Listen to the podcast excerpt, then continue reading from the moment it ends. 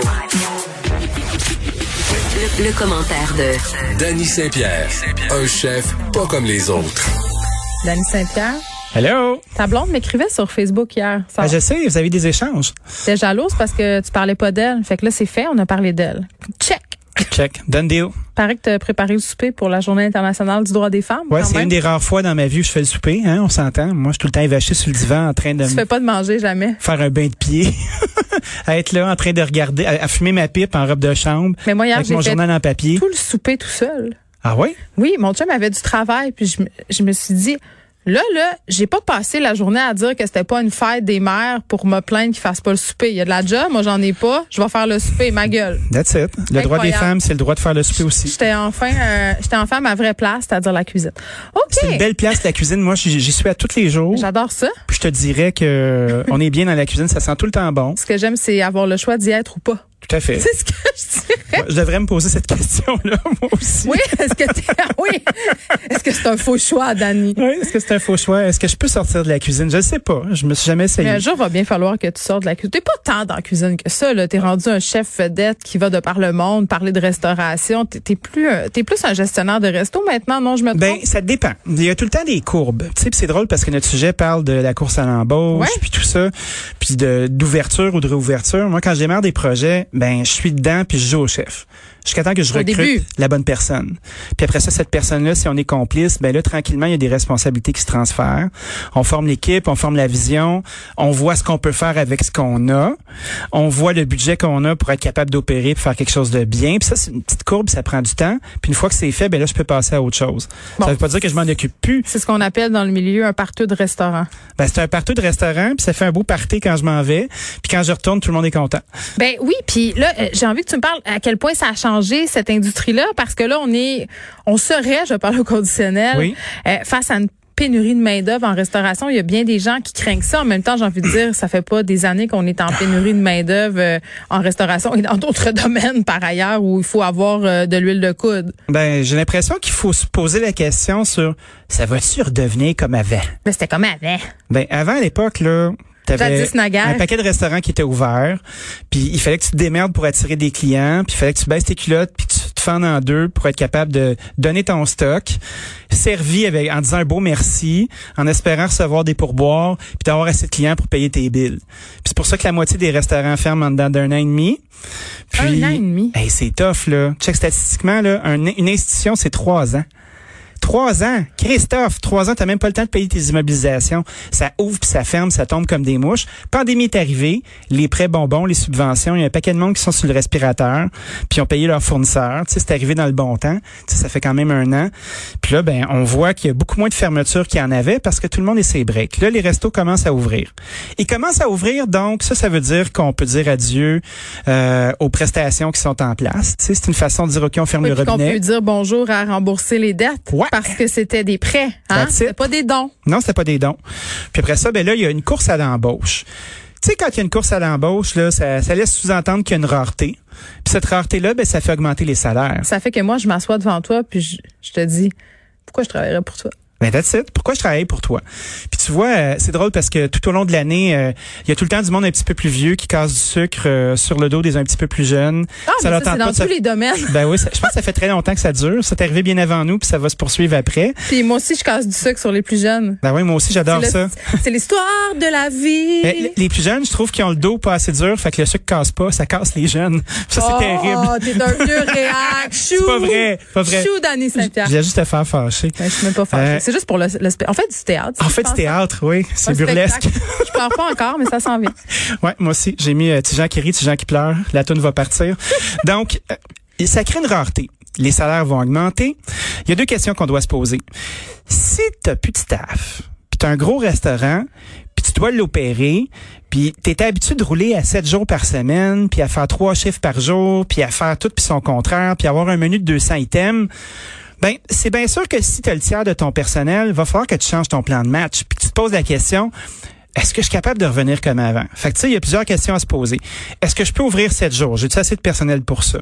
Mais est-ce qu'il faut? T'as-tu, ben, c'est ça. T'as-tu besoin d'ouvrir sept jours pour que ta business, ça Il y a fonctionne? beaucoup de restos euh, qui sont ouverts, mettons, du mardi au samedi. Ben, ça, c'est des petits, des petits restos indépendants de, Ouais. de fraîchiers comme toi puis moi, on Ah, fréquente, a- on opère. Il y a, d'autres restaurants? Ouais, il y en a d'autres, comme des chaînes, admettons, là, qui sont Ah! dans des gros centres d'achat puis. Suscar, Ouais, Suscar, ou, tu sais, admettons. Euh, Bâton Rouge, Saint-Hubert, on va en nommer, là. On fera pas de, hein, on fera Boston Pizza, on fera Ben pas de oui, favoritisme la cage, euh, qui c'est qu'il y a d'autres? Même le frier, tu sais, c'est des gros morceaux. Tu sais, quand t'es rendu à 30 restaurants, là, Oh, on peut tu fais un modèle d'affaires. ça va bien. Ouais. Puis tu as vendu des prévisions en disant ben écoute, euh, si tu veux payer ton fonds de commerce en dans tant d'années, ben il faut que tu opères sur 7 jours, tes chiffres ça va être ci, ça va être ça, tu vas acheter tant de nourriture, on te prévoit telle courbe de consommation. Mais là plus de staff pour opérer ton modèle, il prend une Christie de débarque.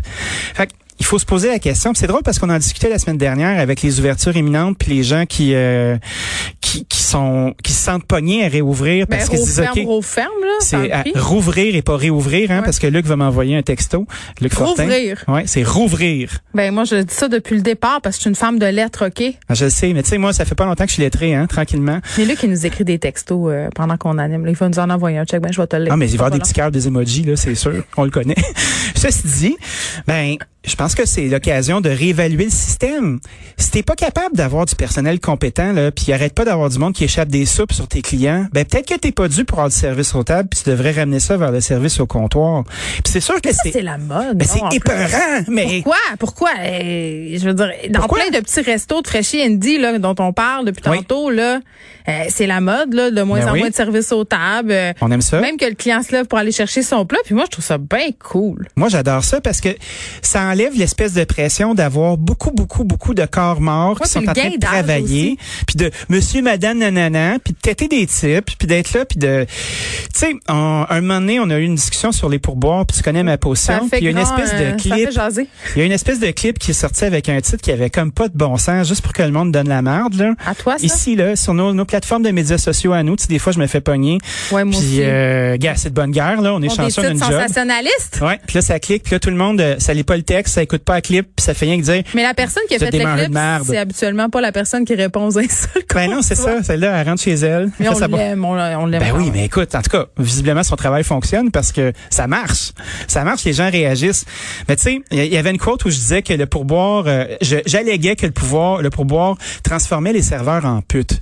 Évidemment, moi jamais je pensais que les serveurs allaient devenir des putes. C'est pas ça mon point Mais du j'ai tout. envie de te dire aussi que ce sont des propos qui pourraient être interprétés comme étant putophobes. Ouais, mais moi je veux pas euh, faire ça du tout. Je me lève jamais le matin en, en, en incitant la phobie de quoi que ce soit ou en voulant insulter les gens. Mm. Mais je trouve qu'on on se retrouve à essayer de trouver de l'argent en mettant des gens sur le plancher pour créer des jobs qui bien souvent euh, se fient sur des sous de clients qui sont là puis qui arrivent sous forme de Ah, pourboire. moi, je m'y fiais beaucoup aux sous de clients. Ben J'ai oui. payé beaucoup d'affaires avec les sous de clients. Ben tout à fait. Puis là, il y a une espèce de contrat moral où tu laisses 15% Il n'y a pas un maudit client que, que les couilles de pas laisser le 15% Je sais pas, mais moi, je Ils me sens se fibre quand dire, je laisse euh, pas plus que 15 Ben c'est ça.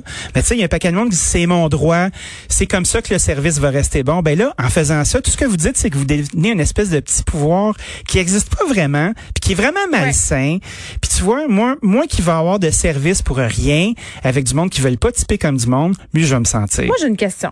Vas-y. Pourquoi j'entends beaucoup de restaurateurs me dire qu'ils ne sont pas capables de garder les bons employés? Ben parce qu'on n'est pas capable de les payer comme du monde. Puis en plus, le travail, il est stressant, puis bien souvent, il est pas charté. Donc ça, ça veut dire, tu te ramasses en cuisine, admettons. Parce que la cuisine, c'est la place où il y a le moins d'argent. Tu sais, en salle à manger, il y a les fameux pourboires. Donc, ça se passe bien. Personne n'a le droit de toucher à ça. C'est correct. C'est la chasse gardée. Tu peux arriver puis travailler deux jours par semaine, faire plus d'argent que le plongeur. Même pas le dire allô ou lui dire merci. Puis pitcher tes assiettes, même pas vider sur ton comptoir. Puis dire, allez, ramasser bande de gueux. Tu sais? Mais quand on n'est pas capable de payer des gens un salaire qui est décent, ben c'est une chose. Mais en plus, quand le travail change à chaque fois que tu changes de job, puis diamétralement, tu sais, exemple, tu vas faire une sauce hollandaise à une place. Sauce hollandaise, c'est ce que vous mangez sur vos œufs bénédictines, ma gang de, de bourgeois de brunch, tu sais. Une belle sauce aux œufs bien mousseuse avec du C'est pas beurre. l'enveloppe nord, là. Non, ben des fois, ça va être l'enveloppe nord. Oui, oui, souvent. Une autre place, tu vas arriver, puis la, la hollandaise, elle va être faite dans une bonbonne, comme les bonbonnes à crème fouettée, parce que ton chef, ça va être un moderniste. Puis après ça, tu vas être à une autre place, puis à toutes les deux minutes, il va falloir que tu sépares des jaunes d'œufs avec du beurre, parce que ton chef, c'est un vieux français réac. Puis moi, je les trouve quand même bien drôles, les autres, c'est avec eux que j'ai appris. Puis tu fais comme, à chaque fois que tu changes de job... Tout est bien délimité dans la cuisine. Et d'ailleurs, Oui. pour comprendre comment ça fonctionne, Mhm. une cuisine, et pour comprendre à quel point euh, le métier de plongeur, puisque tu y fais référence, est névralgique, il faut lire Le plongeur de Stéphane Larue, qui est un roman absolument extraordinaire. Après ça, là, je peux vous le jurer, là, vous regarderez plus jamais le staff en cuisine de la même façon, et le plongeur en particulier. Ah non, Parce que c'est- si il fait la pas la vaisselle, tout s'écroule. tout s'écroule. Puis c'est drôle parce que c'est souvent la personne, euh, les, les gens en cuisine vont respecter le plongeur puis vont en prendre soin, vont y envoyer des petites collations, vont l'aider avec les gros sacs à vidange. Puis c'est souvent des gens qui sont pas super de bonne humeur. Fait que c'est un peu, euh, Une des rares fois où j'ai failli vomir en lisant un livre, par ailleurs. oui, une scène où le plongeur raconte euh, que le sac de vidange s'ouvre dans l'escalier du restaurant qui doit ramasser. Oui. son contenu. J'ai rarement lu quelque chose d'aussi graphique. C'est assez réussi, ce livre-là. Quand j'étais plongeur à ma première job, à un moment donné, un serveur, tu sais, anecdote, là, on jase anecdote, vient me chercher puis fait, il y a un dégât dans les toilettes. fait que là, Non! moi, je suis, euh, je suis là avec mon petit bonheur, tu sais, je faisais des shifts en cuisine puis c'était mon soir de plonge dans la semaine puis c'était ma punition parce que j'avais une grande gueule, vous imaginez bien. fait que et je suis mon mon mon, mon serveur, tu sais, mon serveur qui est là puis qui est dégoûté un petit peu puis qui c'est la seule fois qu'il me parle dans la semaine parce qu'il a besoin de quelque chose, tu sais. Fait que là, je descends euh, avec ma mop, je fais quel genre de problème? Ah, tu vas voir, tu vas voir. Ben imagine-toi donc qu'il y avait une madame qui avait une diarrhée projectile sur les murs de toute sa cabine de toilette. Qui c'est qui a torché ça, tu penses? Le plongeur. Qui c'est qui a fait le type de la madame? Le serveur. I rest my case. C'est terrible. Terrible. Donc, est-ce qu'on est capable d'avoir du service ou pas? Moi, j'aime bien l'idée d'avoir un comptoir, puis quand il s'agit d'avoir de la supervision, ben, t'es toujours mieux d'avoir tes employés dans le même tapon. Fait que si tout le monde est en arrière du comptoir, puis t'as une personne qui fait des toasts, une autre personne qui met les œufs dans l'assiette, puis on passe le cabaret vers l'avant, ben, t'as la chance de tout voir, puis t'as la chance de tout contrôler. Plus t'étales tes services, C'est aussi la chance de parler avec ces gens-là quand t'es client et t'es assis au bar. Et Oui. ça, c'est le fun. Ben oui. Puis tu sais, je veux pas que ce soit rabat-joie, mais on a un paquet de monde qui est là puis qui se demande comment ils vont faire. Ben je pense que d'accepter de, réduire les journées d'opération pour garder les meilleures personnes, de mieux les payer, probablement que ça va se refléter sur la facture. Fait on va trier le, gra- le- trier le grain de livret, hein? puis on va essayer de garder les meilleurs restaurants ou ceux qui vont trouver leur façon de bien travailler dans ça. Ben, je pense pas que ça va se régler facilement.